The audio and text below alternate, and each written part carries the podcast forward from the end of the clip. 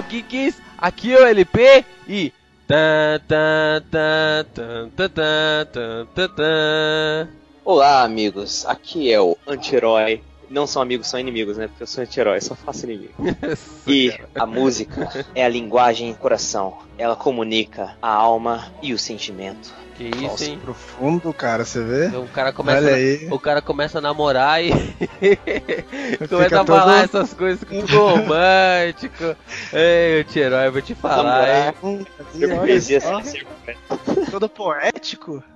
Aqui é o Geek do Relógio, o cronólogo, e eu aguardo ansiosamente pelo podcast de trilha sonora de games também, olha aí. Sim, geeks! Hoje nós iremos falar sobre as trilhas sonoras que mais mexem os nossos corações nas telonas do cinema ou nas nossas televisões. Nós iremos falar de músicas que impactaram, de compositores que mudaram a cinematografia de áudio no cinema e se liga aí porque depois do Open Box nós estamos de volta para falar de músicas e muito mais.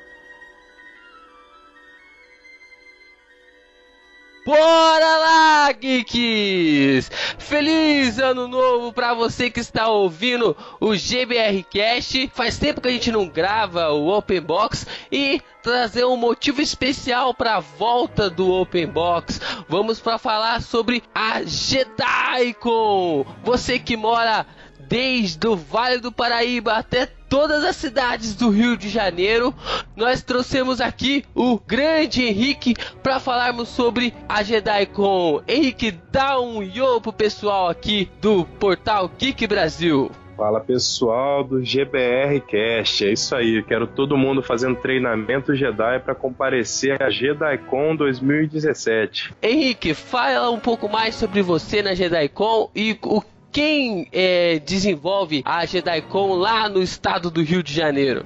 Pois é, cara. Então, eu sou coordenador geral do Conselho Jedi Rio de Janeiro. É, que o Conselho Jedi do Rio de Janeiro já é o mais antigo, já foi criado em 97 pelo Brian Moura, que é o nosso presidente até hoje. E desde 99, né, o Conselho Jedi, é, aliás, os Conselhos Jedi né, de, de vários estados organizam a JediCon. Então é um evento que já tem 18 anos praticamente aí de idade, tão antigo quanto a Celebration lá nos Estados Unidos. E, e vem trazendo esse, a todos esses anos, né? é, informação, entretenimento e atividades focados para fãs de Star Wars. Dá pra saber que por 18 anos vocês são um pouco fãs de Star Wars, né? É verdade. Considerando que somos é, fãs de Star Wars com vidas próprias, né? A gente não trabalha diretamente envolvido com isso. Realmente é um hobby que toma a mais da metade das nossas vidas, né? E a JediCon, né, Henrique, ela é- é uma incubadora de geradores de conteúdo para a internet. Você que está ouvindo esse podcast, você tem um canal no YouTube ou você mesmo tem um podcast igual a gente, você pode ter certeza, pessoas que são pesos pesados hoje no mundo da podosfera e do mundo nerd geek começaram na JediCon. Henrique, quem são esses pesos pesados que começaram lá na JediCon no Rio de Janeiro? É, cara, a gente pode, pode listar alguns, mas eu acho que o peso mais pesado, né, que hoje em dia que a gente que já passou pela JediCon foi esse site pequeno, modesto, que quase ninguém conhece, né, que é o Jovem Nerd. O Jovem Os Nerd. caras- É, os caras começaram é, no Rio já há bastante tempo, se não me engano, desde 2001, 2002. É, e, e nesses primeiros anos eles participavam é, bem mais ativamente da JediCon e é, inclusive a primeira Nerd Store, né, como eles mesmos lembram sempre que, que a gente toca no assunto, a primeira Nerd Store foi lá na JediCon, é, se não me engano, 2004, 2005, sei lá, tem bastante tempo. Muito tempo, cara.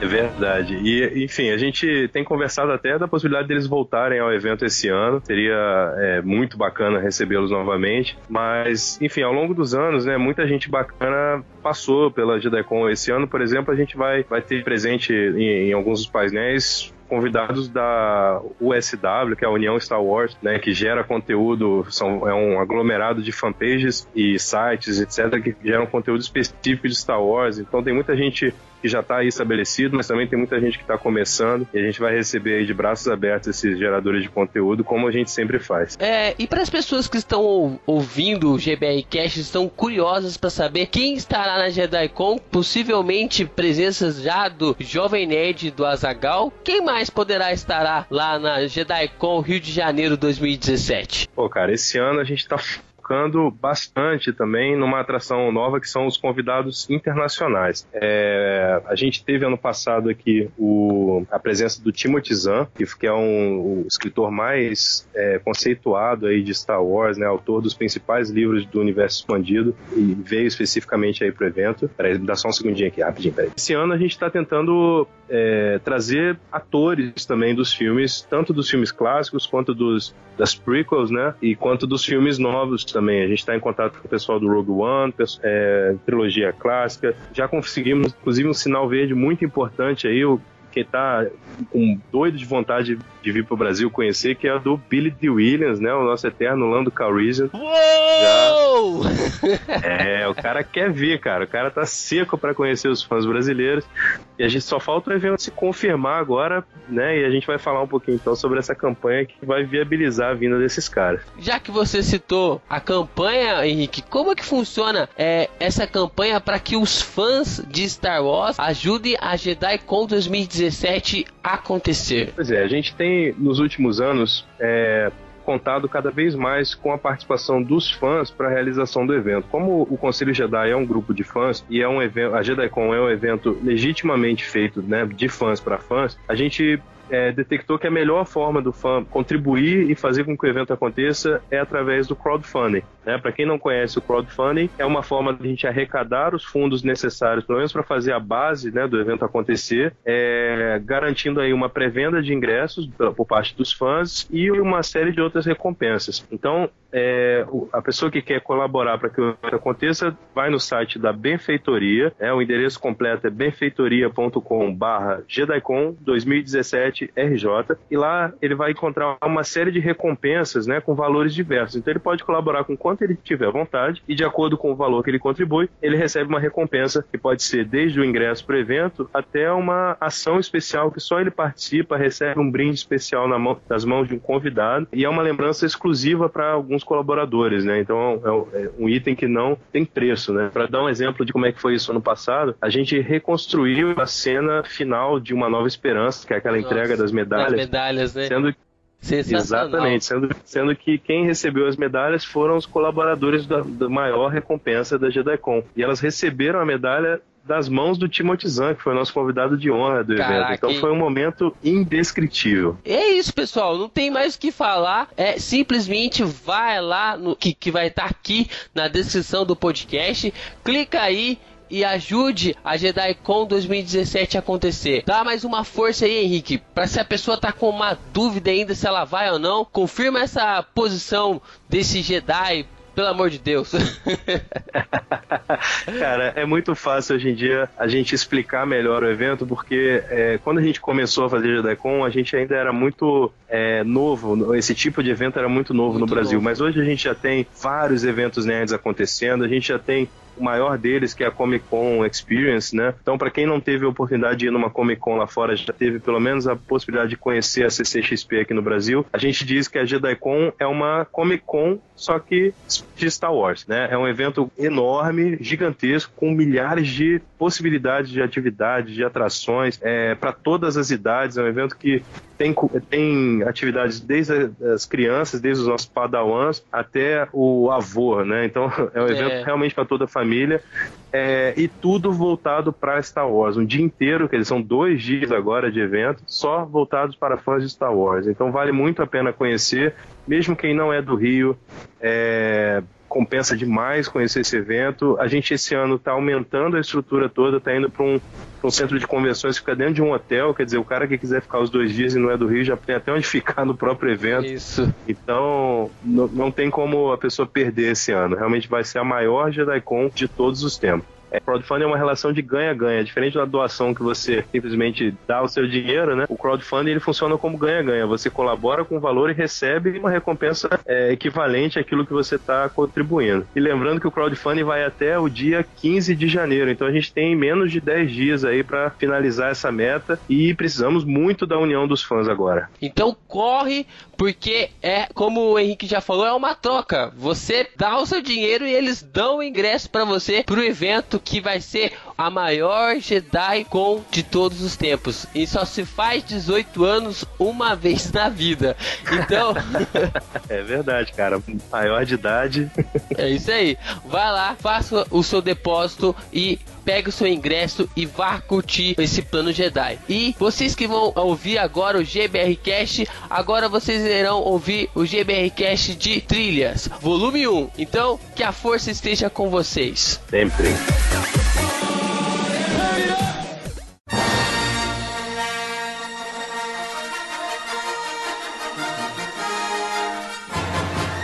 Bora lá, Kikis!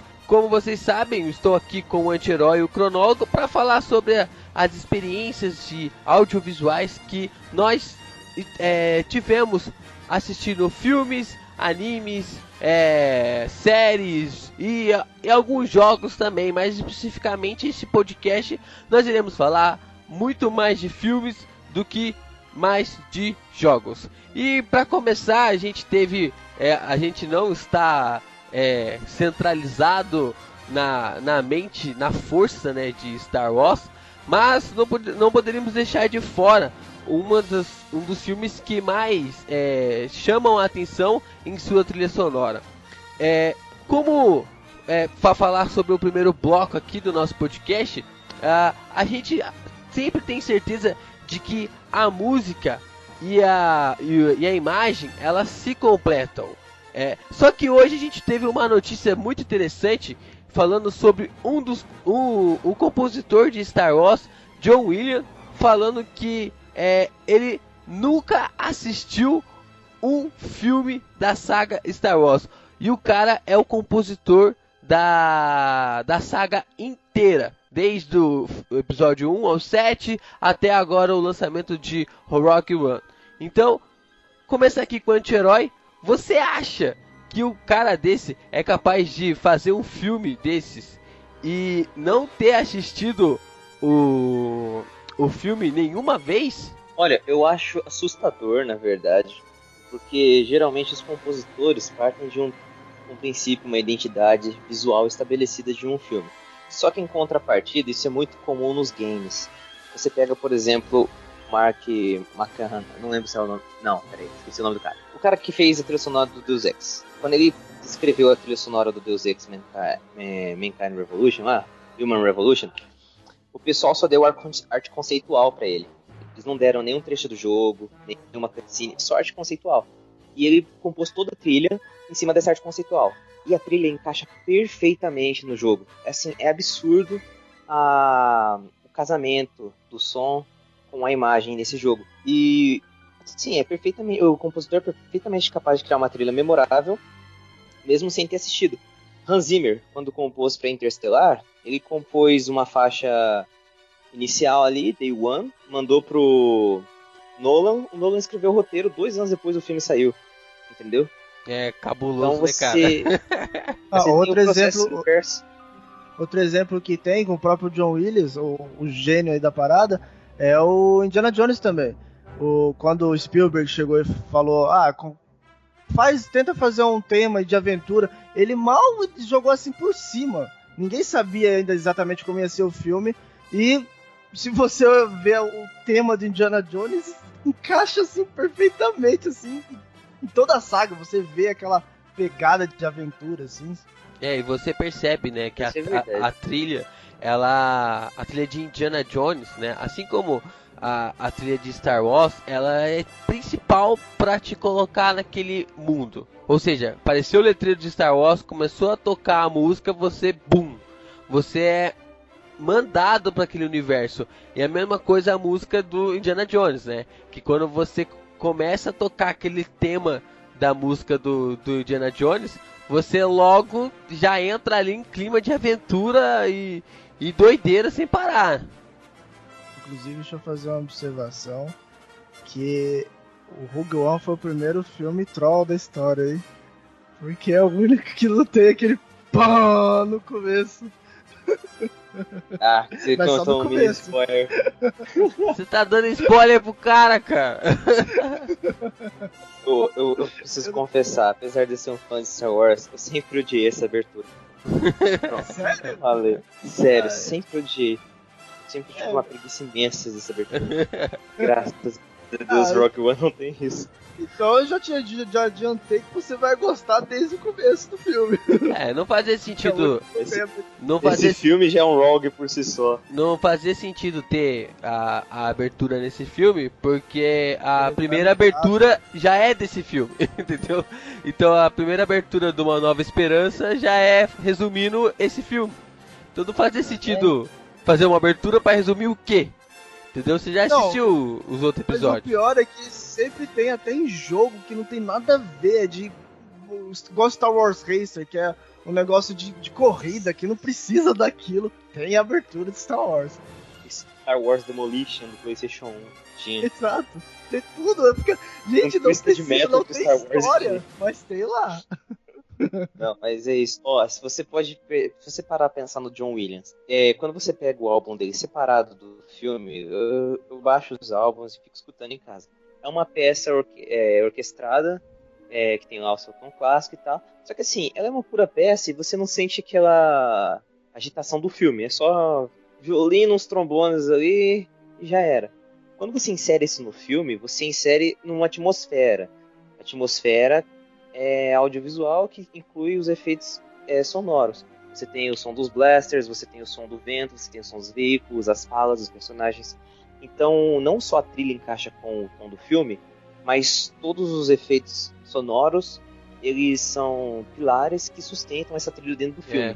entendeu? Eles são Aquele- essenciais. trabalho de sonoplastia, né? É, o pessoal Exatamente. fala, né, que do, trabalho o George Lucas, quando ele foi começar a gravar, né, o, Star Wars lá, o, o episódio 4, ele queria um som de, da aeronave, mas ele não conseguia fazer esse som com nenhum objeto ou instrumento que ele gostaria, né? Não estava sendo do jeito que ele, que ele queria.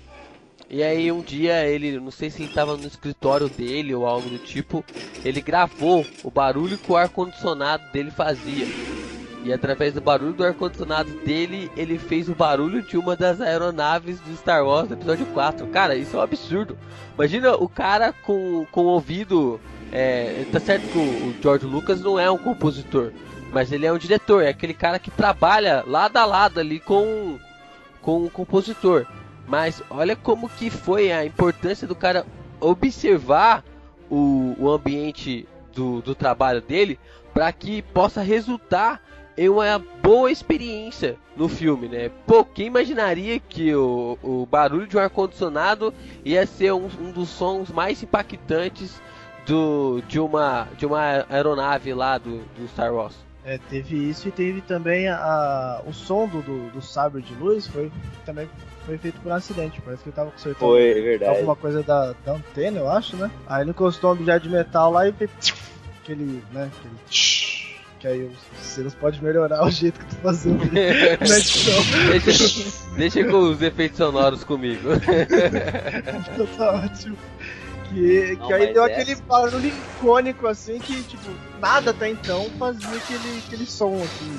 Foi até, até hoje até fácil de encontrar. A gente O pegar trabalho de um sonoplasta é incrível, velho. Você pega, por exemplo, tem um jogo que chama Split Second, lançou para Xbox e PS3 em 2011.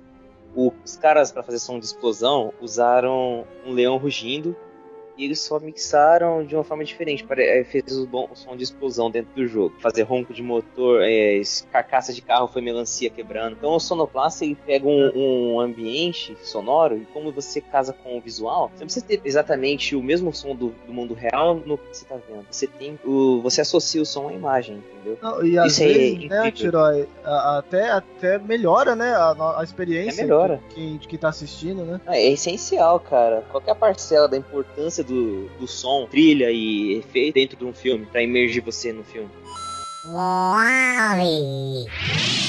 E o bacana, cara, é que a, último, um tempo atrás saiu o trailer, né, do, do Wolverine, né? O, do Logan, Logan. Né? o último filme do, do Hugh Jackman como Wolverine. E cara, que música foi aquela, né? Que os caras colocaram no trailer. Foi tipo pra acabar com, com todo mundo, sabe? Foi algo sensacional. Foi uma trilha. As pessoas até brincam dizendo o seguinte: que essa música em qualquer trailer ela faz um arregaço, entendeu? Tem até uma edição que, eles, que as pessoas fizeram do trailer de Civil War com essa música e a, ficou fantástico. Você ver como que o poder de uma música pode fazer com que filmes que até ali foram medíocres, né? O Wolverine 1 e 2, só a graça de, de Deus. E, e, e, o terceiro filme faz com que entre no hype gigantesco novamente. Pois é, eu, eu também, eu falar pra vocês, eu tava totalmente desacreditado nesse novo filme. Achei, ah, vai ser.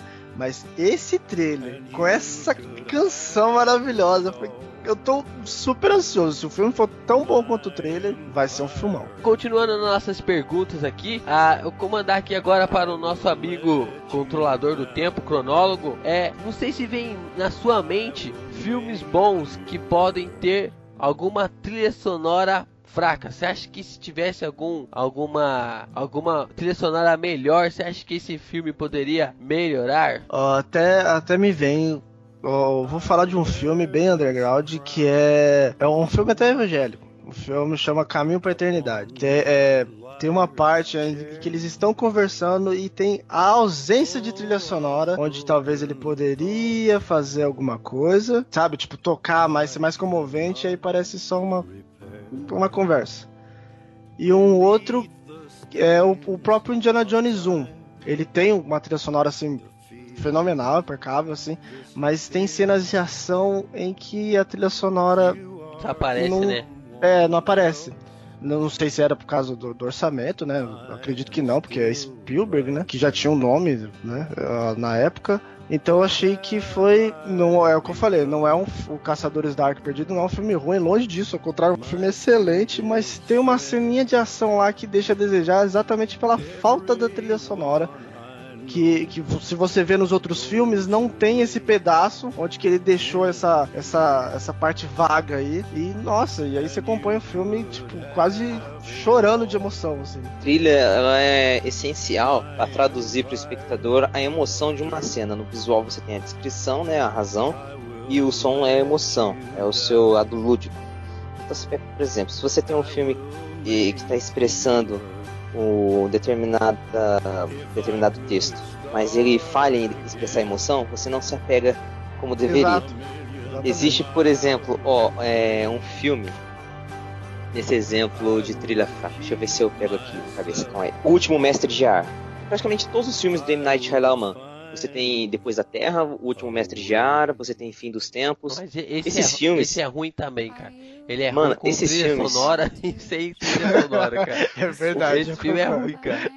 É. Não, eu vou falar, não sei pra, se a trilha sonora Só pra encaixar o pessoal é aqui, é, o último mestre do ar é o Avatar, a, o, a, a adaptação do Avatar, a lenda de Aang. Só que aí o, o, James Cameron lançou o Avatar antes, Aí tiveram que trocar o nome. Aí é. tiveram que trocar o nome. Mas assim, o. Tomando essa pegada, você pega o fim dos tempos e o último mestre de ar. E o compositor da trilha sonora desses filmes é o James Newton Howard, o mesmo que compõe para Jogos Vorazes. Jogos Vorazes tem uma puta trilha marcante. O, o, James Newton Howard é um ótimo compositor. Você sai subiando a música Night... da, da Katniss, né? Você sai, velho, você viaja. e o M. Night Shyamalan, ele é um diretor que eu não sei o que, que ele tem na cabeça. Que ele não coloca trilha dentro do filme. O Depois da Terra é um silêncio tenebroso o filme inteiro. Eu assisti o filme inteiro em fast forward porque não tem som naquela desgraça. Esse daí é do, Entendeu? é do Will Smith, do filho dele, Depois é, da Terra? É, isso mesmo. Cara, é, é, é ruim também esse filme, hein? É chato Sim, demais. É ruim. Os filmes eles são muito pesados de assistir. Você não consegue assistir. Porque ou você não tem a trilha, já fica muito cansativo. Você assistir um documentário em silêncio, no mudo ali. É muito ruim. Agora você pega o caminho inverso. tem um filme chamado San Andreas, que é o The Rock que faz. San Andreas é um É filme, filme razoável, ruim, cara. é um filme ruim, só que ele tem uma trilha, uma trilha que bate assim, cara. Ah, o próprio Velozes Furiosos, cara. O filme, o filme não é bom. O filme não é bom, mas a, a trilha, ela, ela te coloca num lugar que você abraça ali o, o Vin Diesel e fala, vamos que vamos, cara. Entendeu? É verdade. Ah, tem outro filme também. Que é um filme, é um outro exemplo de filme ruim, mas que a trilha sonora acompanha, fica bem legal. É o Batman vs Superman.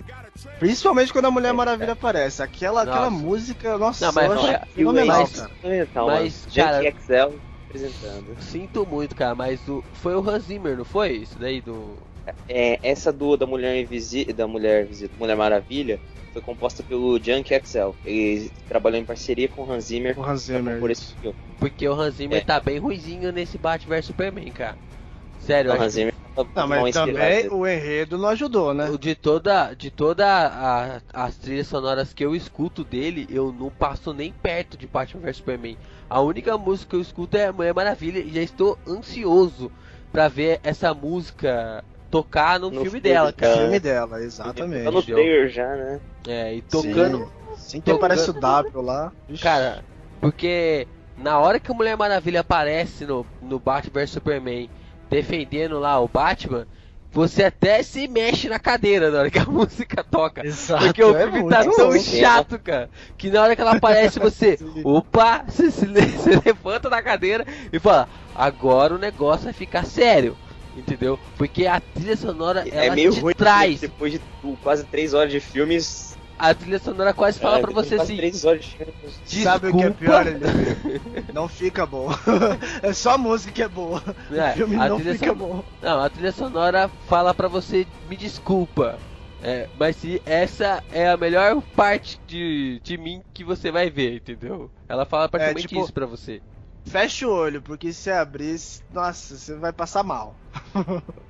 Oh, e essa, esse filme, falando nisso, tem umas altas e baixas, né? Tem a trilha do Luthor lá, que é aquele piano meio Nossa, desafinado, meio horrível, cara. Horrível. Horrível. É, é meio, é meio complicado. Hans Zimmer meio que escorregou na banana nesse filme. Não, tudo. O filme foi tudo de horrível, cara. É, não, não foi só Hans Zimmer, não. O Hans Zimmer, inclusive, fez uma coisa boa, pelo menos, que foi a música do Mulher Maravilha. Hans Zimmer, Pior foi o Snyder. direito do a Snyder. atuação- Ele não produziu, né? Quem, quem, compô- quem compôs a da Mulher Maravilha foi o Junkie XL. Ele só produziu.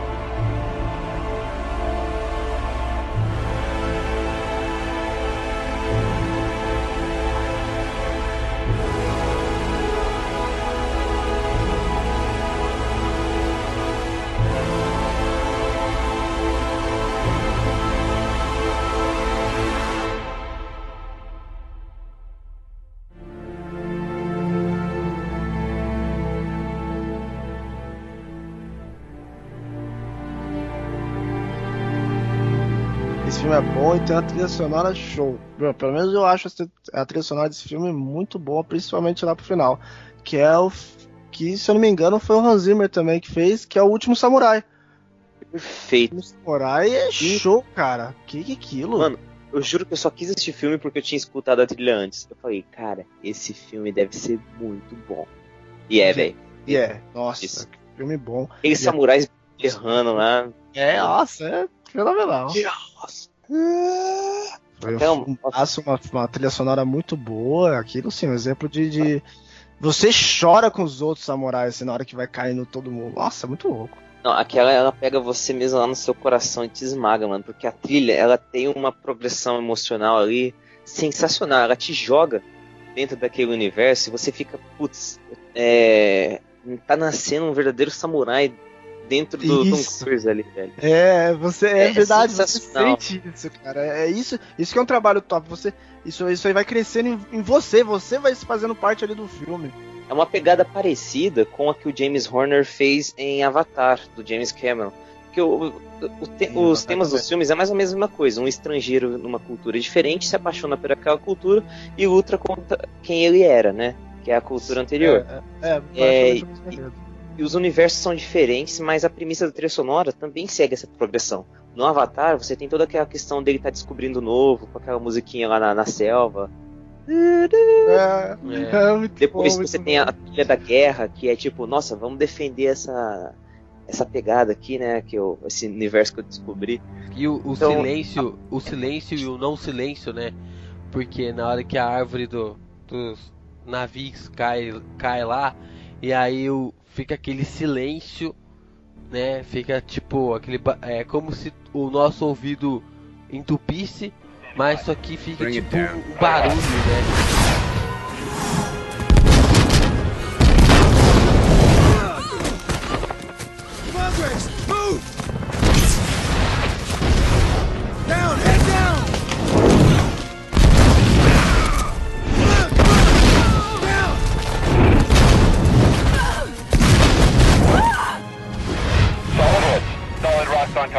Screw this.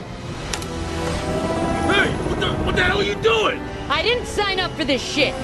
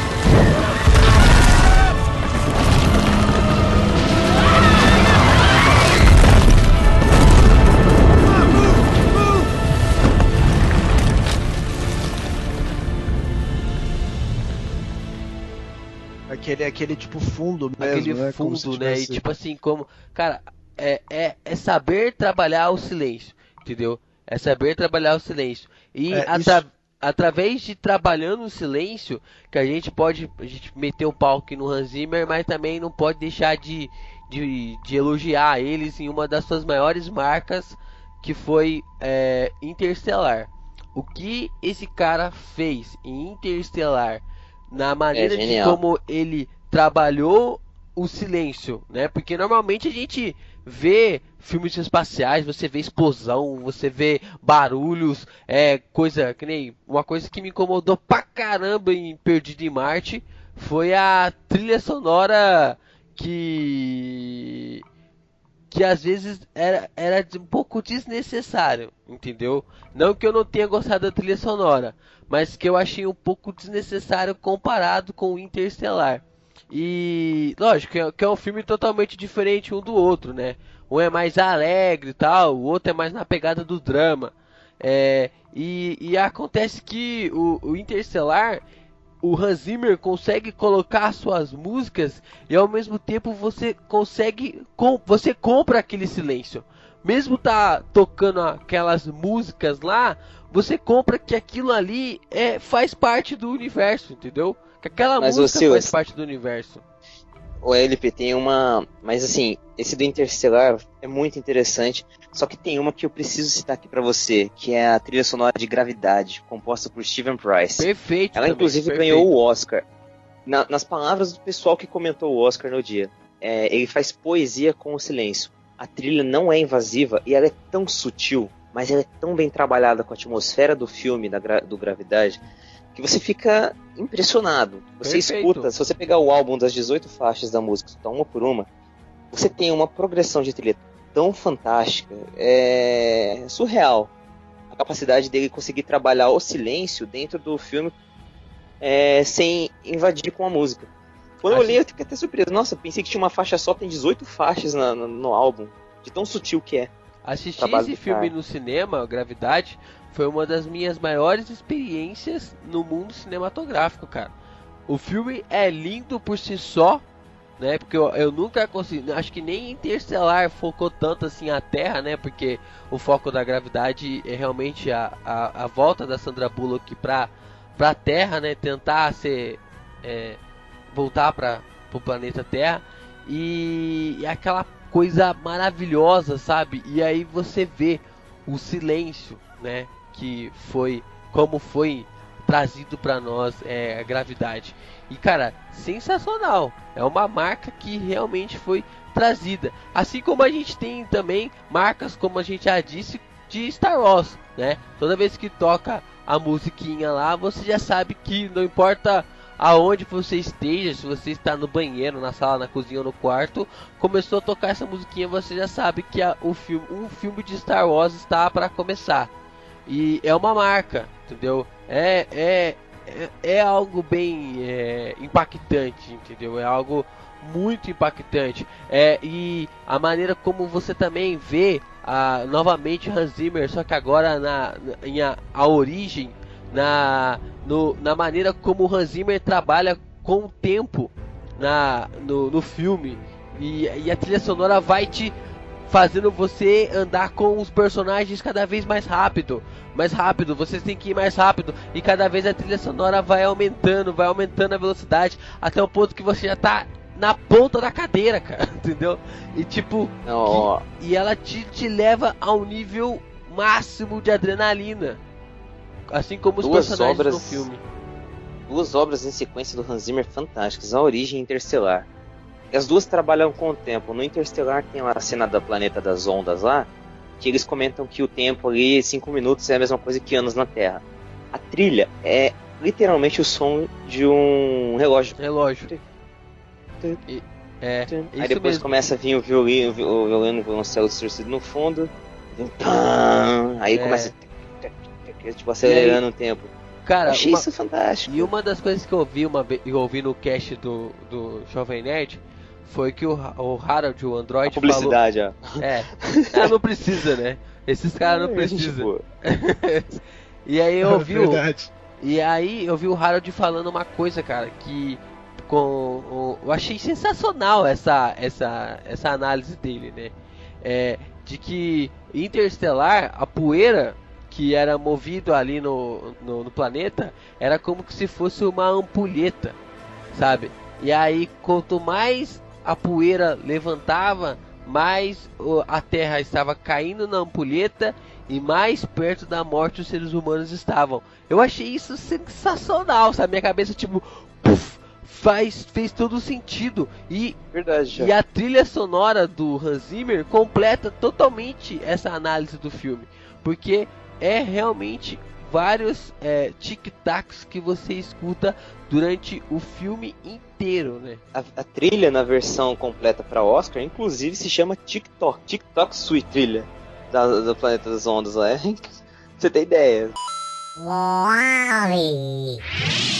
É uma das coisas eh, que, é, que é abordadas, que vocês abordaram aí, que, e que embora a gente fala, tá falando bastante de música, né? Mas e que na, no- na obra em geral também é importante é saber exatamente também quando parar, quando ficar quieto, ficar em silêncio. É isso. E, e esses compos... Isso normalmente é mais explorado em filmes de terror, exatamente para dar aquele, aquele Suspense, jump né? scare, né? É Isso, e o suspense todo. Mas assim, é, isso que é legal nesses filmes também é exatamente isso, é saber fazer a música aí bem, bem, assim, devagarinho, ou então bem lá no fundo, ou, ou então realmente parar, porque, digamos, sei lá, ó, essa aqui é a hora do espectador, do suspense do filme, ou então do, do, do espectador respirar um pouco, entendeu? E isso tudo o, o- né, tem que ter a sensibilidade né, do, do, compositor e eu- que a gente né, parabeniza, porque faz o filme virar essa obra de arte maravilhosa. E é exatamente isso que o Gravidade faz. Stephen Price, Stephen Price fez um Gravidade, né? Exatamente. Exatamente essa, essa noção de silêncio e barulho. Exato, tipo, ó, aqui, aqui não pode, aqui, mas. Entendeu? A ausência de trilha sonora também faz parte do filme. Também é poesia musical. Exatamente.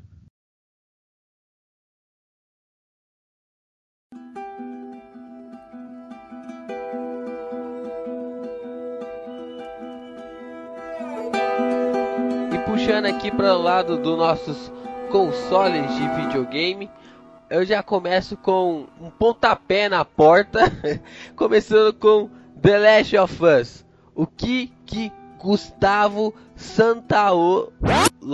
Nossa, que nome estranho. Santolala. Gustavo San- Santolala. Santo Santa Olala. o que Gustavo Santa Olala fez nesse jogo? Cara, olha, é surreal. Se tivesse um Oscar pra, pra jogo, né? Se tivesse um Oscar pra, pra jogo, tipo Oscar mesmo, o The Last of Us, E deveria existir, hein? É. Fica, fica aqui meu protesto. The Last of Us Game ia levar, né? ia levar Exato. de, de lavada, sabe? Tipo, cara, que trilha sonora, que, que ambientação, que fantástico, cara, sabe? Ah, é, o engraçado que eu joguei muito The Last of Us do lado da senhora LP. E, e ela quase chorou no final, cara. Quase. Faltou pouco pra ela, pra ela chorar, cara. Porque é de chorar mesmo. e a, a ambientação do jogo, a trilha, o caminhar, sabe? Tudo aquilo que você passou, sabe? A escolha, a escolha que o Joey fez Oh, God! durante o, o jogo tal, sobre as coisas que a Ellie também participou. Cara, tudo isso com uma trilha sonora fantástica, sabe? Tudo. É, até a internet chegou a comparar, né? O, o trailer do Wolverine com, com o jogo The Last of Eu Us, acho. que tá, tá muito igual, o Hugh Jackman com o Joey. No, God! E Joey, o Wolverine tá muito igual, né? a- Ele com a X23, X23, né? Tô falando besteira não, né? Eu acredito que seja. X20 tá muito igual, tá muito igual o, o Joel. É Joel. Tô falando Joey.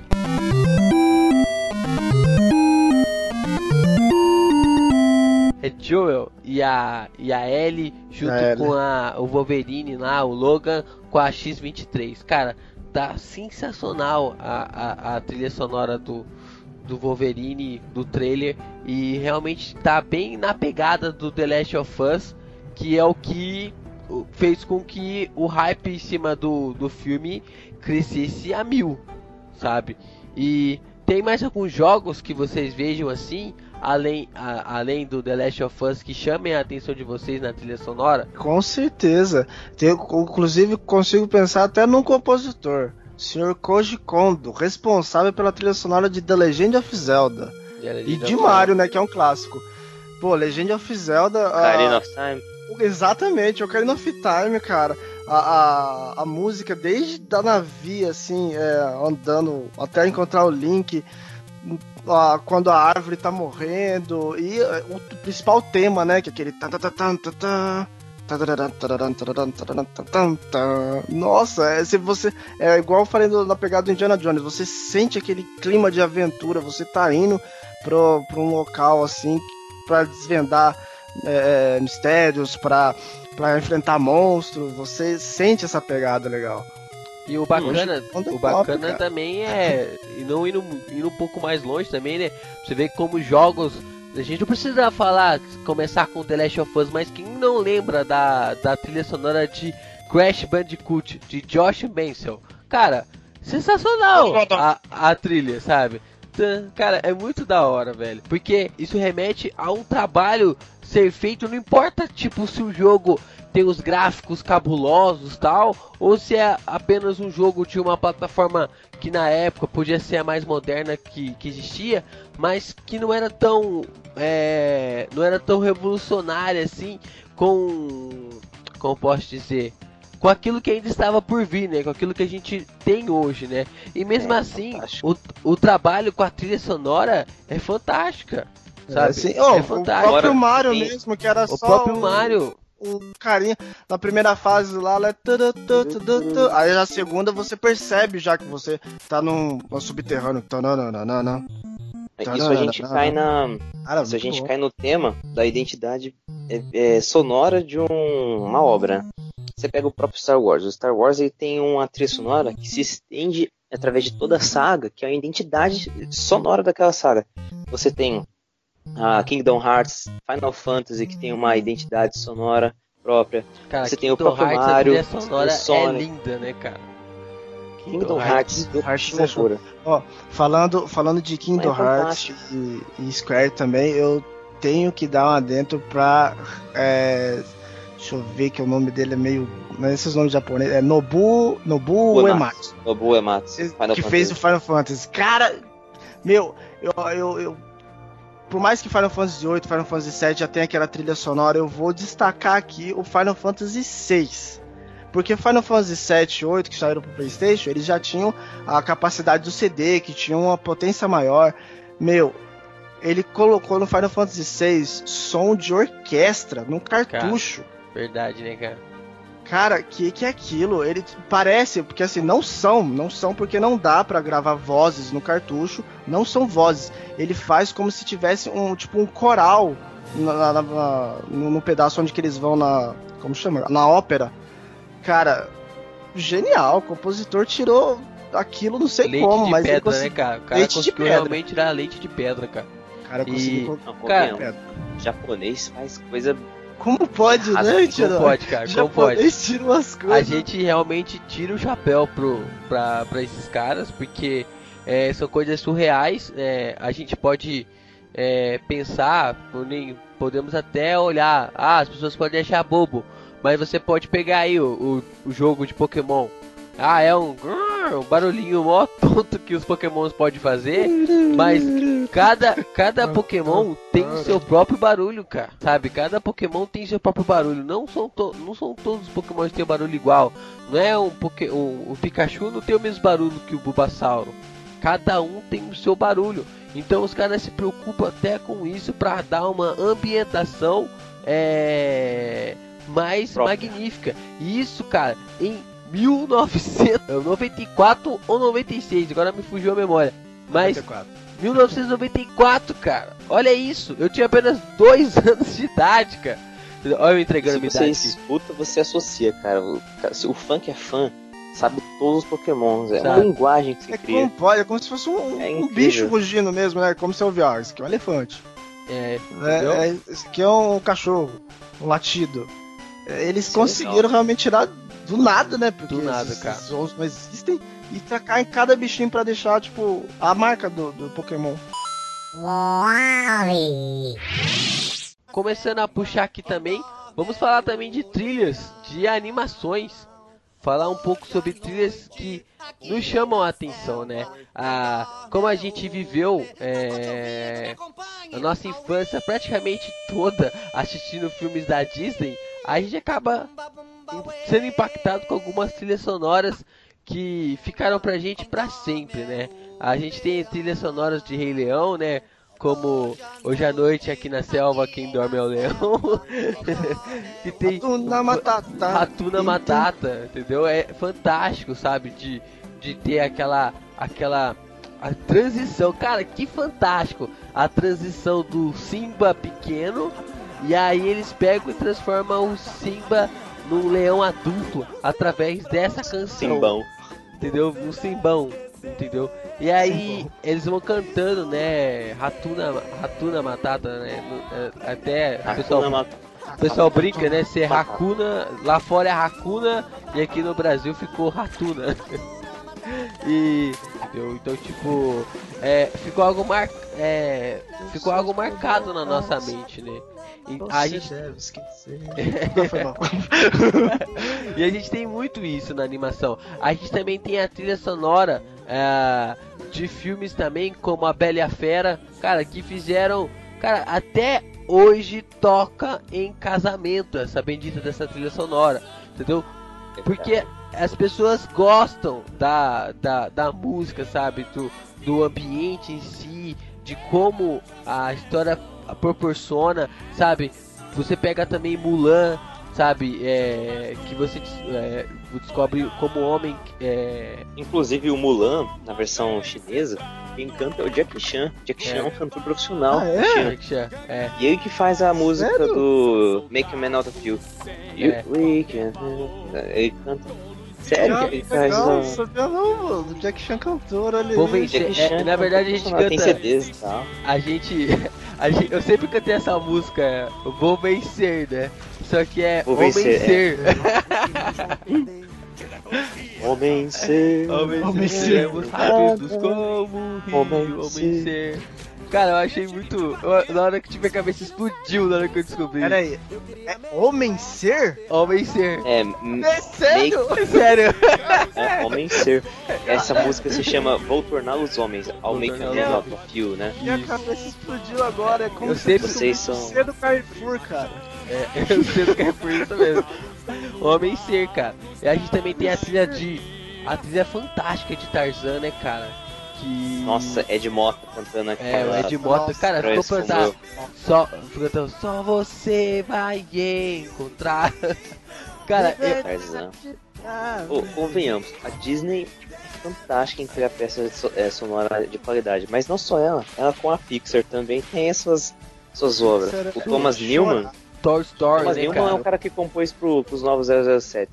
O Thomas Newman compôs Vida de Inseto, ele compôs Wall-E, ele compôs é, Toy Story. Mano, você sempre lembra dessas músicas. Quem não lembra de Vida Inseto, quem não lembra de Toy Story, É, Toy É. Story.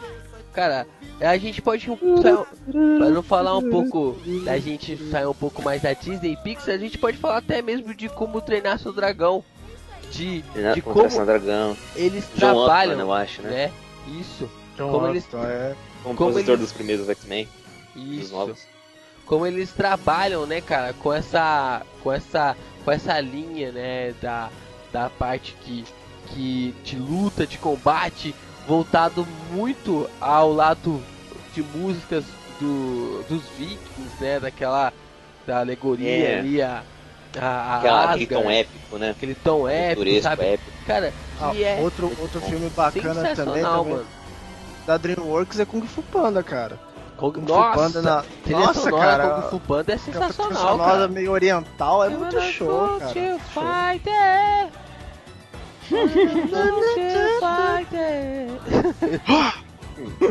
É meio que É, um padrão muito básico, assim, você casar o, a trilha com o tema do filme. Mas tem pessoas que fazem, os compositores que fazem isso com maestria. Não só casam com o tema, mas eles inovam. Você pega o Hans Zimmer no último Samurai. Ele conseguiu ambientar você num Sim, tom nossa. samurai e ele conseguiu evocar um sentimento além, entendeu? Você E- tem uma progressão sentimental com o personagem. Isso é Falando- sensacional. Falando de animação também, isso aqui um pouco mais antigo, Pinóquio, né? Na, na parte em que eles, ele, Pinóquio. o Pinóquio começa a cantar. Nossa. E aí você traz pro mundo de hoje Eu sou e você per- é, e aí você percebe e aí você percebe que ó, a trilha sonora de Ultron Vingadores 2 é a verdade. música do Pinóquio, cara. Sabe? Você Ah, começa a ouvir strings, e aí é mainstream and me. E aí ele fala que o meu sonho é ser um homem de verdade, né? E aí ele fala, I am strange as me. E aí tipo. aí ele começa a andar, todo mundo meio torto e começa a tocar a música do Pinóquio.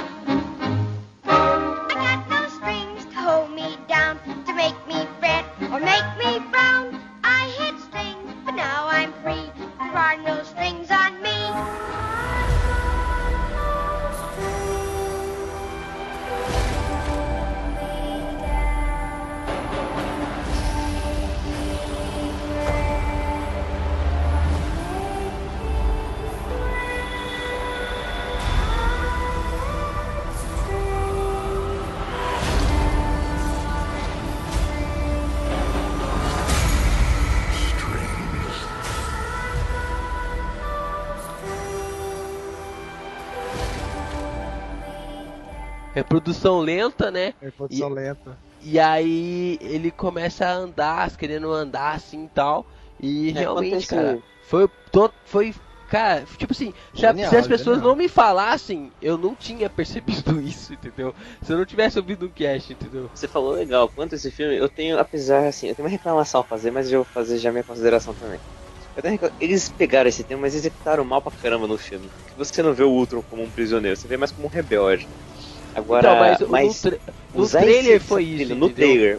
No trailer Usar foi legal. No, trailer. no próprio filme também, no começo, quando surge o Ultron, é sensacional. Sensacional. Cara, que, que, que, trilha pra um trailer fantástico. Não. Não executaram tão bem no filme o tema com o Ultron, mas foi muito acertada essa escolha. Muito acertada.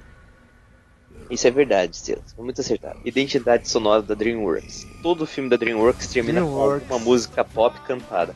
Começou com Shrek. Shrek foi o mestre de meter música pop dentro do filme. Nossa, Pop. cara. A parte que a Branca de Neve começa a cantar lá, daqui a pouco ela puxa, acho que um Aerosmith, né, cara? Nossa, é, Não, que Led é? Zeppelin. Ah! Shrek 2, Cara, muito Shrek engraçado, 1, Shrek cara. 3, Todo Shrek né? ali. Ela começa a cantar, ah! começa a cantar lá. Aí daqui a pouco, aí daqui a pouco ela começa a cantar o Led Zeppelin, cara. Os passarinhos tudo vai pra fica tipo revoltado assim, vai pra cima dos caras. É muito engraçado, cara. mais legal é que o Shrek tenta contar uma história de um conto de fada moderno e. e meio assim, tipo, é nóis, deu século XXI.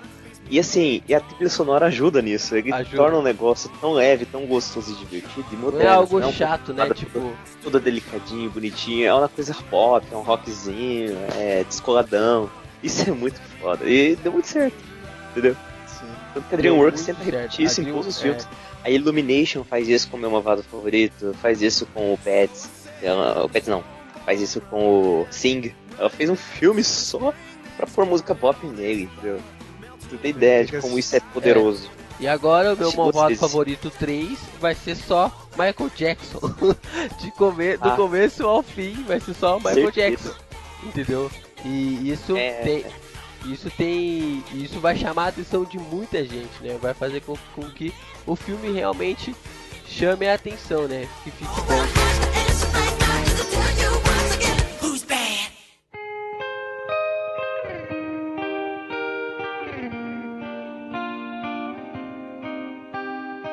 Bom, Geeks, pra encerrar o nosso é, GBR Cast, a gente não podia deixar de fora as nossas é, preferências sobre as trilhas sonoras de filmes.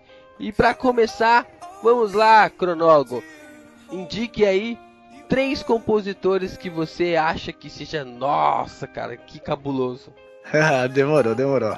Eu, as minhas escolhas eu fiz. ah, o, o- primeiro, primeiro eu vou ditar já um que já foi dito praticamente no cast todo, que é o próprio Hans Zimmer. Hans Zimmer, ele fez a, a- os Batmans, fez a que foi a trilogia do Nolan, fez pra, o Último Samurai, Missão Impossível e uma das trilhas sonoras que eu mais pego bem, assim, assim que eu acho que encaixa em tema de aventura, em tema do, do, do sinistro, quando é pra ser sinistro, que é o Piratas do Caribe. É, Cara, Piratas que sensacional. Hans Zimmer, por mais que a gente meteu o pau aqui no, com a questão do Batman vs Superman, mas em- ele, é, não- a gente não pode também deixar de lado tudo que ele já foi. essa Acho música. Hans Zimmer é o mestre, cara. a Hans música Zimmer é o mestre. é demais. O Risa Pirate, do, que é o tema do Piratas do Caribe, que, que é Essa aquilo? música virou pop, né? Virou pop. Virou, Ela é, toca em- é casamento. virou, virou pop, cara. tipo, ela toca em rádio, toca em. ela não é uma música tipo inc- inclusiva, exclusiva para aquele filme. Ela é, virou É, pop. Ela tá na, na- nas rodas. O meu segundo vai ser o Danny Elfman. Danny Elfman também responsável Homem-Aranha. pela, pelo Homem-Aranha, cara, do Homem-Aranha do Tom Maguire, o mais legal lá. É, do Tobey É. Que, que aquela, aquela introdução fenomenal lá. Ele é responsável por vários filmes do, do, do Tim Burton também, como os Batmans que ele fez, os Fantasmas se Divertem, ah, até o Estranho Mundo de Jack, que é um, é um filme que precisa da trilha sonora, pois é um filme musical. É, é tudo Genial, genial. né, cara? É genial, nossa, é muito Genial. bom. Do- Aquelas esse, canções. esse filme. E quero This até deixar. Halloween. This is Halloween. Halloween. Não, eu quero até, até deixar o, o- Porque eu assisti por muito tempo ele, ele dublado, porque né, era criança, esse filme é antigo. E dou até uns parabéns, não sei que estúdio que dublou ele, mas assim, por encaixar exatamente as musiquinhas, né? Ficou legal também dublado. Ah, em português, Ficou assim, muito pra- bom. A, a versão Poxa. dublada ficou boa pra caramba. ficou muito top. E deixa eu ver, o meu terceiro. Eu tinha um, mas como eu acho que ele vai ser dito pelos dois, eu vou pegar um mais underground, que não é tão underground assim. Né? Quer dizer, não, é underground, porque ele- todo mundo conhece ele. Que vai ser o Michael Giacchino. Responsável. Michael Giacchino. Giacchino? Lá. Sensacional. Cara, ele, Sensacional. ele é responsável por Divertidamente, cara. Muito bom. Que, que- nossa, cara, aquela trilha do Divertidamente, do Up, cara, da- dos filmes da Pixar, ah, desses dois aí. Ô, Mas o. Giacchino. O Giacchino é sensacional. Ele compôs o Star Trek, compôs os Star Incríveis. Trek, nossa, Giacchino é fantástico. Ele fez até algumas pontas em, em alguns Star Wars também. Acho que fez no, no- último agora, no 7. Tem, tem um- uma ou duas músicas lá que ele ajudou o John Williams lá. Tenho três compositores, um deles é um grupo. O primeiro é o Hans Zimmer, óbvio, né? Mestre. Aí. O segundo é um compositor que eu criei muito carinho pelas trilhas dele, que são de altíssima qualidade, que é o Brian Tyler. Ele compôs é, Velozes Furiosos, compôs é, Truque de Mestre, Batalha de Los Angeles, Vingadores 2. E o terceiro é o time de composição de League of Legends. League of Legends tem uma trilha sensacional de diversos temas, espacial, medieval, é, cósmico, tudo porque eles têm vários personagens de vários universos diferentes. E a genialidade, a flexibilidade deles trabalharem com todos esses universos em um jogo só é sensacional.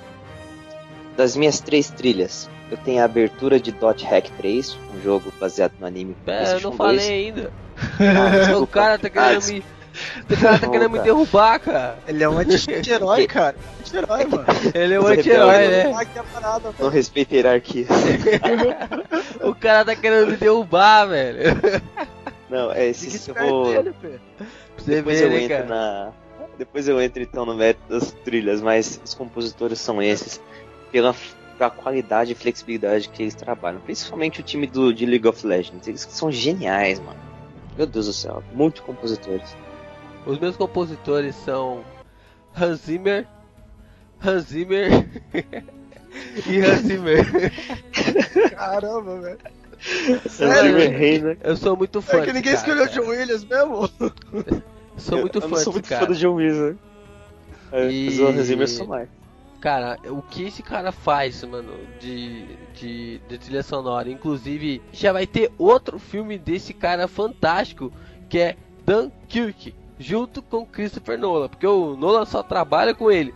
Cara, e esse filme é Oscar na certa, cara. Se você viu o trailer dele, se você viu a, a parte, o, o- a trilha sonora do filme, como ela se encaixa naquilo que a gente falou sobre a gravidade, sobre o silêncio em meio à guerra, o, o, o, o barulho no meio do caos. Cara, tudo, tudo vira música na mão desse cara. E é por isso, cara, que hoje, pra mim, o Hans Zimmer, ele é um cara que tá, mano, tá muito disparado na frente dos outros compositores. Muito, Se muito, você der uma muito mesmo. mofada pro Hans Zimmer, ele compõe, mano. Uma Ele compõe. Ele compõe, cara. Tipo, fazer uma Cara, trilha de gênio. 18 faixas pra um sofá e faz, velho. Zimmer é muito bom. E já que o anti-herói tá precoce hoje, fala aí, anti-herói. Quais Ai. são as três trilhas sonoras que você escolheu aí? Desembucha. Cara, os caras estão sendo sacana aqui. Velho, eu tenho três trilhas essenciais na minha vida. A primeira delas é a abertura de Dot Hack 3, jogo de RPG PlayStation 2 baseado no anime homônimo. Ela foi composta por Shikayo Fukudo, mesmo compôs pra Naruto e essa galera toda Play 2. A abertura é sensacional, ela evocou um sentimento em mim assim que eu ouvia essa abertura, essa trilha toda vez que eu ia na House, eu colocava essa trilha incessantemente por anos da minha vida. A segunda eu ia falar TikTok do Hans Zimmer, mas já comentamos ela no primeiro bloco eu vou falar outro do Hans Zimmer que se chama There He Is. É a faixa que de apresentação do Homem-Aranha no espetacular Homem-Aranha 2. É uma música.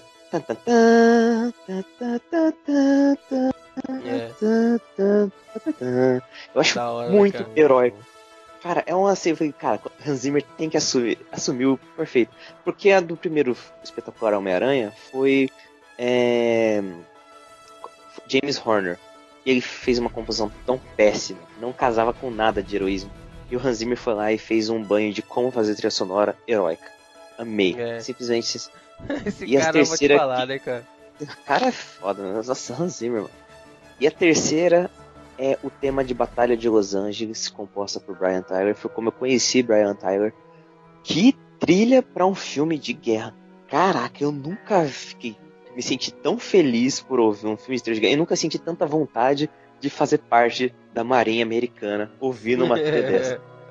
Esse é um hino de guerra tão, tipo, vamos morrer, mas vamos pra porrada, cara. Os caras vão apanhar das nossas fuzis aqui. Vocês têm que ouvir, escutem. Battle Los Angeles Theme.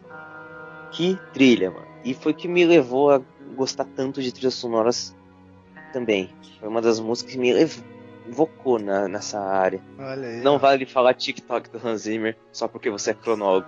Eu não vou aceitar o trocadilho. Nossa, cara. Pior que eu pensei nisso, eu pensei nisso, mas já foi, né? Eu separei.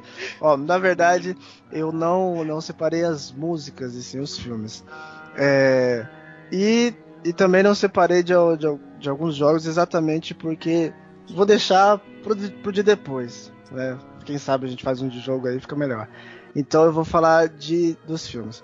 Eu já citei ah, um- então, uma das minhas músicas é a do próprio Indiana Jones, eu já citei, eu acho que é aquela, aquela, aquele tema de, de, de, de aventura. De, na verdade, todo filme, né? Todo, todo filme tem umas músicas muito impactantes. É, é, eu acho show. Ah, o segundo eu vou falar que é do um ótimo trabalho do senhor Howard Shore, que é do Senhor dos Anéis. A trilha do Senhor dos Anéis também é Nossa, aquela coisa Verdade, cara. que. Nossa, Sensacional. Deus, cara, é Cara, muito bom. Cada cena. escuta, quando você escuta a trilha sonora do Condado, você praticamente é aquilo, senta no né, cara? sofá, parece que chegou, no, sentou no sofá e relaxa, você tá em casa. Exato, é o Condado coisinha. é a sua casa, cara. O Condado Você é a se sua casa. sente mano. ali, realmente, ali junto com os hobbits. Aí tem aquela também, aquela cena de. Tam, tam, tam, tadadam, que você vê, ó, tamo indo pra guerra. Cara, tamo indo pra aventura ali. É agora que vai começar. Nossa, E- muito show. Um amigo meu casou com essa, com essa música do Condado, né? Ele, é, ele Ah, entrou. Sim, Ele entrou. você, tava, você, tava, você tava lá, né, Estávamos no o mesmo Cleber casamento? Andrade. Do Andrade, Não, do Ah, não, eu, o eu tô Canton, vendo. o Canton, Não, o Cantomo também casou. Do Cantomo eu não tava no casamento dele. Eu tava no casamento ele, ele do. casou com Lucas Otto. Eu tava, eu tava no casamento do, do Davi Godoy. E Também entrou? o Eu Davi Godoy mesmo. também entrou. E aí, cara, a, o- quando começou a tocar essa música, a, a- o rosto da galera mudou totalmente, cara, sabe? Tipo, a galera começou a rir, começou a sorrir, sabe? Todos referenciando a Senhor dos Anéis, cara. E tipo, cara, é de uma maneira que a música ela, ela traz uma tranquilidade, cara. Que faz Serena que demais, cara. serena demais, cara. Ô, o que que é aquilo? Senhor dos Anéis é, é uma coisa fantástica e que pena que a gente não vê nada disso em Hobbit. É, não, tem. Foi bem jogado Hobbit. Mas, voltando à minha lista, é. E o outro que eu vou deixar aqui, que também traz aquele, aquele sentimento assim de. Por mais. ah, que é um negócio que você, quando você começa você vai assistir, na hora que, que toca essa música, é alguma coisa nostálgica que vem, que é a música do Divertidamente. É aquela. Você você sente assim. tem uma tan, pegada meio tan, de Sims, né? é, cara, que cara, nossa, muito, muito bom, cara. Essas são ah, Essas as minhas trilhas- indicações. Essas, nossa, muito bom assim pra você Não, parar o- o assim e relaxar também. Marco Giustino conseguiu caprichar né, divertidamente, hein? É, cara. Foi. Ficou bom pra caramba. E pra começar as minhas trilhas sonoras, eu começo com Guardiões da Galáxia. Cara, Ai, isso é muito bom. o filme começa, cara, toda a trilha sonora do filme é fantástica, cara. Mas tem uma música que é a, Chaca. não, não é essa não. I can't stop this feeling. E tem uma música. Tem uma música do Guardiões da Galáxia que se chama Ain't No Mountain High, high Enough. Calma, que o inglês tá uma bosta. É. Ain't. Nossa! Ain't No Mountain High Enough. Acho que é assim. Entendeu? I give the white collar. Não existe montanha alta o suficiente. Isso, essa Ou é a alta música. bastante. Cara, essa música é sensacional, porque ela é também do filme é, Duelos de Titãs. Cara, que esse filme é sensacional. Eu sempre gostei desse filme desde pequeno, cara. E toda vez que tá passando esse filme, cara, não importa o que eu esteja fazendo, mano. Eu paro pra assistir esse filme. É um filme do, do Jason Washington, é, onde ele é técnico de, de futebol americano de uma cidade dividida entre negros e brancos. E aí ele une a cidade através do time de futebol é, futebol americano. E a música central do filme é essa, cara. E cara, pra mim, quando começou a tocar essa música no Guardiões da Galáxia, Guardiões da Galáxia da Galáxia me conquistou ali freneticamente, sabe? Tipo, pra mim ficou marcado pra caramba. Outra trilha sonora que, mesmo eu tendo me incomodado com a pessoa não sabendo é, ficar, usar o silêncio como uma extrapolação do espaço, mas que eu gostei pra caramba das músicas escolhidas, foi Perdido em Marte, que é quando ele acaba brincando com a trilha sonora, né? Ele coloca a trilha sonora do filme baseada nas músicas que a capitã dele traz pro, pra Marte, né? E aí ele até brinca, nossa, você não teria uma. você não teria é, músicas melhores pra trazer? Você traz música dos anos 70 pra, pra cá, pra Marte, sendo que você podia trazer qualquer outro tipo de, de música, né? E, e a outra trilha sonora minha é sobre Naruto. Cara, como a trilha sonora de Naruto é, é impactante. Como a- as aberturas, os, os, os endings, entendeu? Os, os encerramentos, né? So- são algo fantásticos, são músicas escolhidas a dedos. É, a, a, a, a música da, da temporada em que o, o Jiraiya morre na luta contra o Pain é uma música. Nossa, genial. é uma música escolhida. Sekai da. É, isso, é uma música, é uma música escolhida a dedo, aquela a música do, do quando eles pegam pra batalha e aí vai batendo os tambores, né? Daqui a pouco começa tipo uma bateria, daqui a pouco Você me lembrou agora do- cara, é muito louco, sabe? Aí começa o som da, da flautinha lá boliviana do lá, deles lá. Cara, e aí você entra no clima. Mesmo que Naruto às vezes seja um pouco zoado, mas a trilha sonora não pode, não deixa faltar de nada, cara. Não deixa faltar de nada. Você me lembrou o Hiroyuki Sawano, que é o compositor de Gundam Unicorn e Attack on Titan. Taika on Titan. Nossa, Taika on Titan é É, outro Hiroyuki também, né? Ele tem uma trilha que pega exatamente essa pegada, tipo, vamos pra batalha e vamos. E tem uma pegada de proporção, porque ele mexe com o, é, o tamanho dos titãs na trilha e consegue invocar aquele colossal. Pam, pam, com uma porrada de trombone e violoncelo ali. Ele dá peso, dá proporção na trilha sonora. Você sente que aquilo é gigante mesmo, que vai te esmagar, cara. Se você não for vou- pra batalha, fogo. E eu nem com vou falar da trilha sonora de One Punch Man. Porque a gente vai ter um Ah, cast nem- só pra isso. Só um cast só pra isso. Pra falar de Guarda One Punch material aí. Guarda material. Junto na- Pegada do É. cronômetro, guarda material. Cronólogo, fale filmes excelentes com experiências sensacionais de audiovisual. Ah, pode deixar. Vale Olha som e vale efeito sonoro também, viu? Sonoplastia, né? Sonoplastia Beleza. também. Ó, eu vou, eu, vou, eu tentei aqui fazer, fazer três assim, mas um, um deu uma escapada, porque eu não, não posso deixar de citar, vou citar esses Piratas do Caribe outra vez, porque pra mim a trilha, a trilha de Hans Zimmer ali no Piratas do Caribe é sensacional. Você, você sente tudo aquilo, como eu já citei.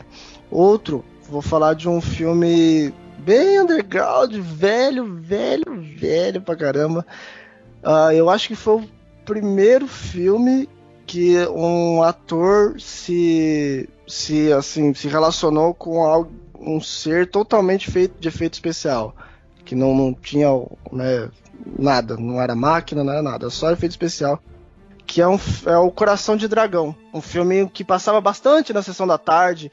É, eu acho assim que a. Não, só, passava, sonora... só passava uma vez por mês só. Só uma vez. só uma vez. Era ele Lagoa Azul com, com Fantástico Diverte. Era sempre eles passando. E, e, mas mesmo assim, uh, ele, ele uh, era um filme que, principalmente na, na parte. Não vou, não vou, dizer que é spoiler de um filme de, sei lá, uns 70. Uh, quando o dragão morre, cara, você sente aquele peso, você sente aquela. E, e a música ajuda, assim, você. Sabe? Você realmente chora ali na hora que o dragão sobe ali nas estrelas. É sensacional, cara, essa música. É, é esse, esse filme, essa trilha sonora do, do, Coração de Dragão. E uma, ó, o outro que eu vou falar, esse daqui não. A trilha sonora não pode. É, ela é essencial.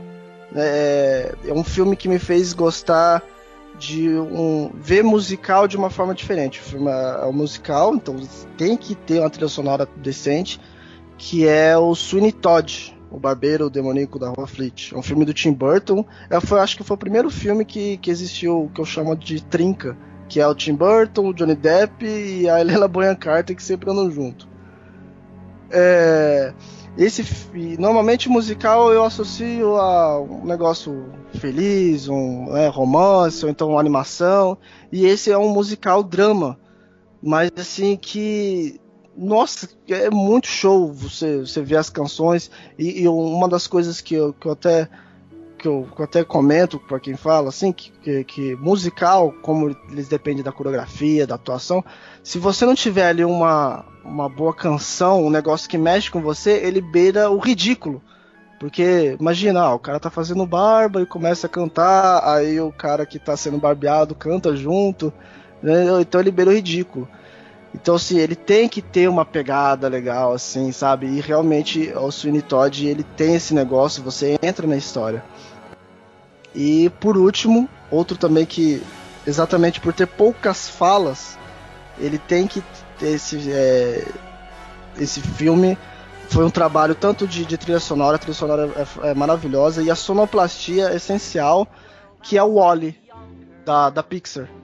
Porque o, o robozinho, é, ele não fala, ele faz um. Ah, o trabalho de é. sonoplastia naquele filme, meu, é, é sensacional. É, é emocionante ver aquele. Você, você se importa muito com o robozinho e com a Eva lá. Né? Ele verdade, só vai. Isso você citou bem, cara. O Wally é uma excepcional obra, mano. É, uma obra de arte assim, fenomenal. Porque ele só vai ter fala exatamente lá pro final. Que é quando eles acham os humanos mesmo. Porque até então, você é envolvido naquela história e você não tem uma palavra. Talvez, para dizer que não tem uma palavra, tem um nome dele que ele fala. E tenta falar naquele fala ainda diferente. É, é, também é um trabalho de sonoplastia, que ele fala meio robótico. Então, tanto a feição dele, como a sonoplastia que o pessoal pega, como a trilha sonora, tudo isso é, é um conjunto, uma obra de arte fenomenal. Então, assim, a, a minha maior é, indicação é o Wally, cara. É um trabalho perfeito em tudo, cara. Em tanto de trilha sonora como de sonoplastia. Completando aqui, a trilha sonora de Wally, ela é tão clean, tão cristalina, tão perfeita, a composição isso. precisa, que ela, ela te situa num ambiente ali mágico, é mágico essa trilha.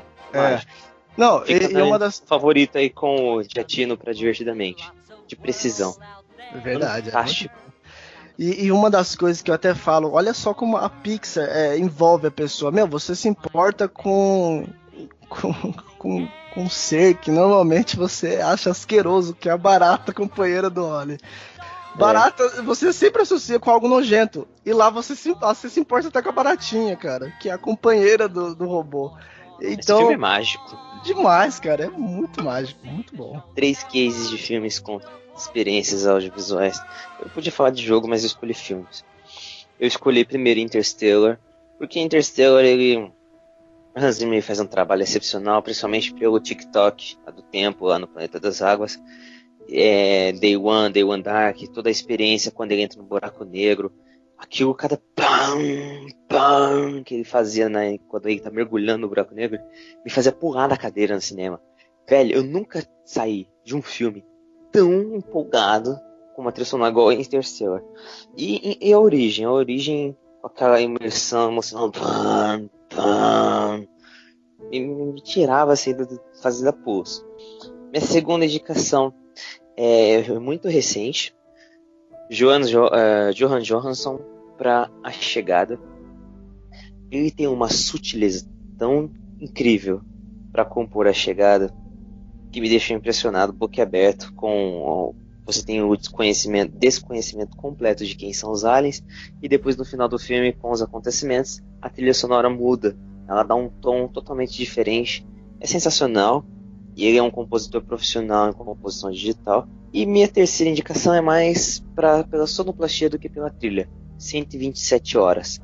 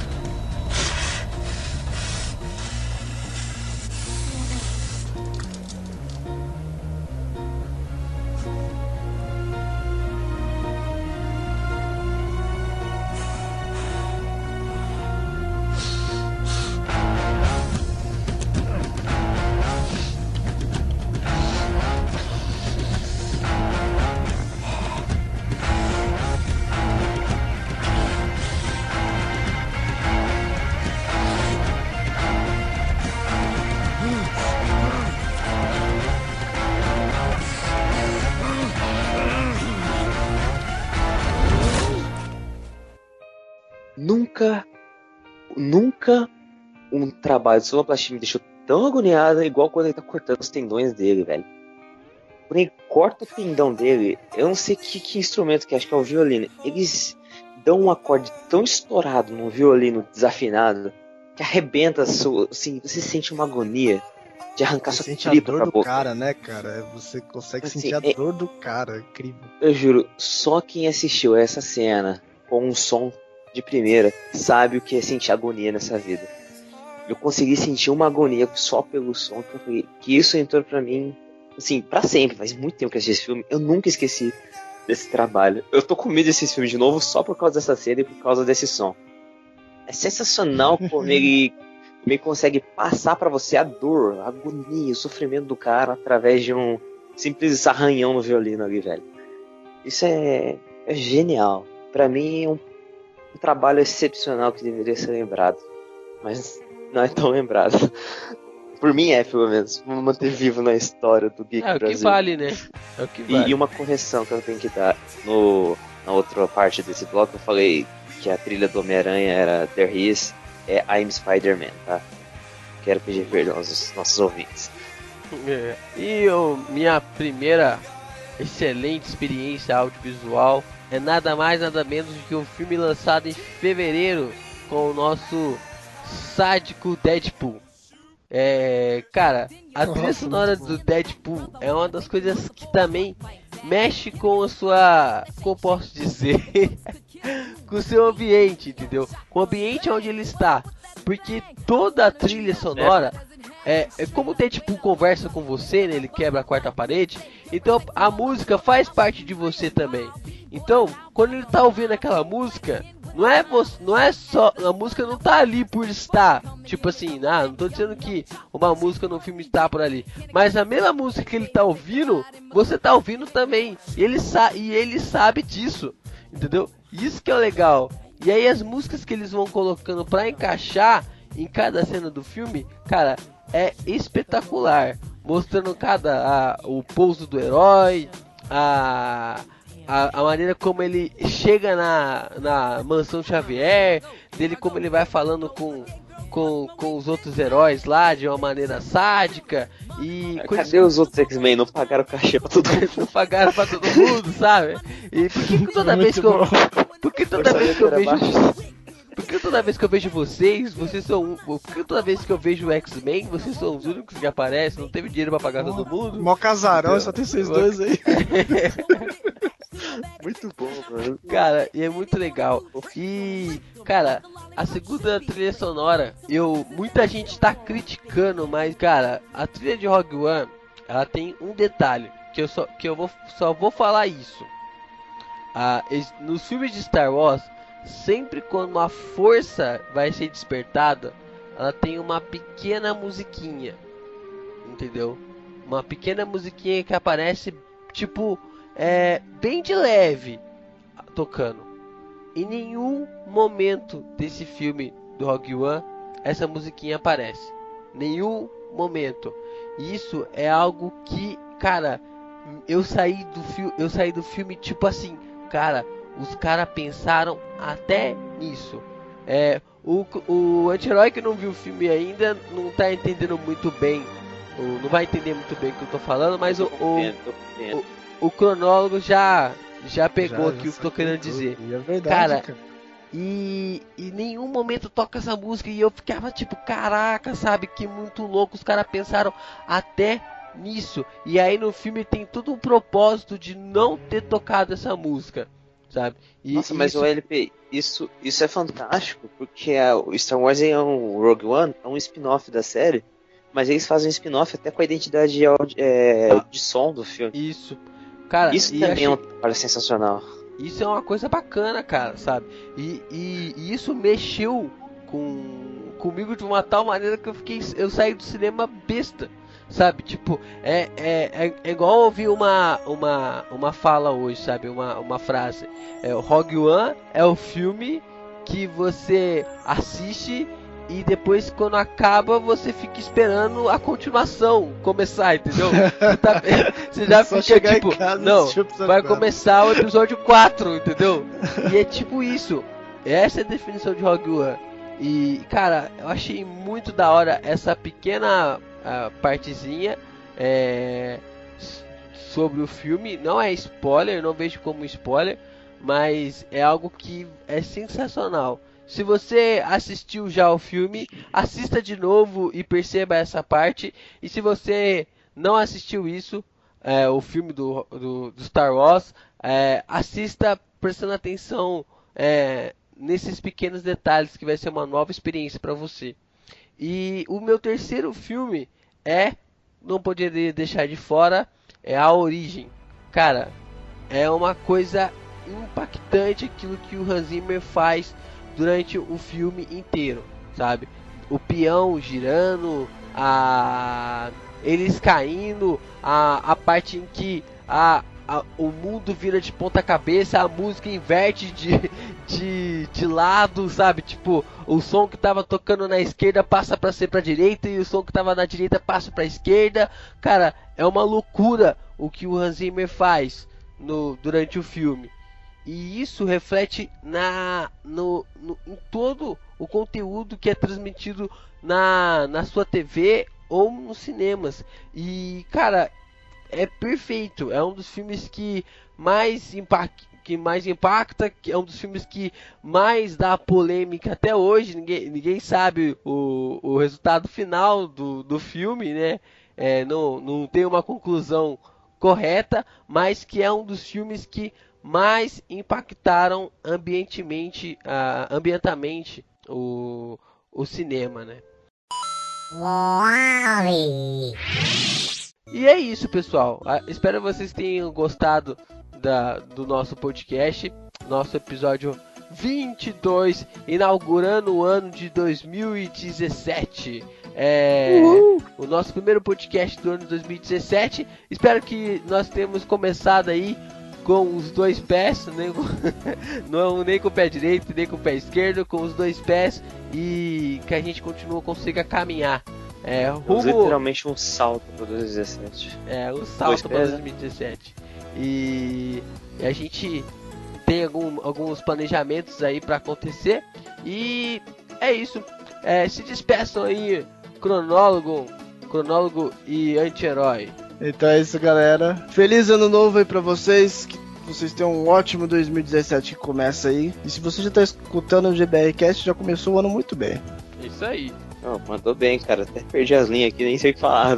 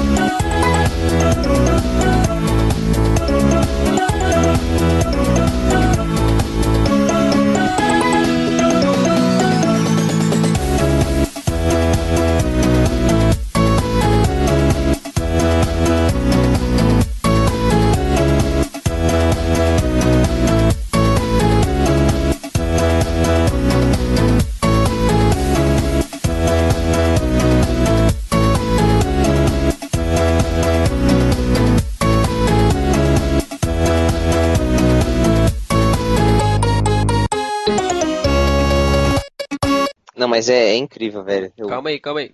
Calma aí. Não, é, é, é em off. Só, tá, fala aí. Acho muito louco, mano, trabalho de sonoplasta. Era uma das coisas que eu gostaria de fazer da vida. Os cinemas, eles têm pessoas, é, um estúdiozinhos, especialistas em fazer sonoplastia para filme de animação, sabe? Bota batendo em madeira pra... Isso é muito da hora. caminhada. Ué, muito o Mortal Kombat, eles Nossa, usaram eu ia falar com, disso agora, Com a moeba, velho. Eu ia falar do Mortal Kombat agora, então eu vi umas coisas lá com, do, com uma entrevista com o Ed Boon. Cara, esse novo Mortal Kombat tem a sonoplastia sensacional. Não, não que os outros não tinham, né? Sempre teve, mas tá, tá um trabalho assim fenomenal e com, com os, uns negócios assim que você nem imagina, né? Tipo, uma moeba, cara. A moeba com o esfregão ali. Não, e, e tem, tem coisas. Eu vi um vídeo uma vez que a mulher ela pisa, eles pisam na carne para fazer barulho de de sei lá o que eles estavam querendo fazer o barulho, acho que de pé na lama. Aí eles estavam pisando na carne assim e aí fazia um barulho de pé na lama. Nossa, muito estranho, cara. Porque o microfone vai embaixo, né, do, do no, no chão, né? Aí eles põem a carne por cima da madeira e eles vão pisando na carne para fazer barulho, um barulho melhor de, de pisar na, na lama. Nossa, cabuloso. Então, é uma atividade legal, né, cara? Tá, vamos continuar aqui.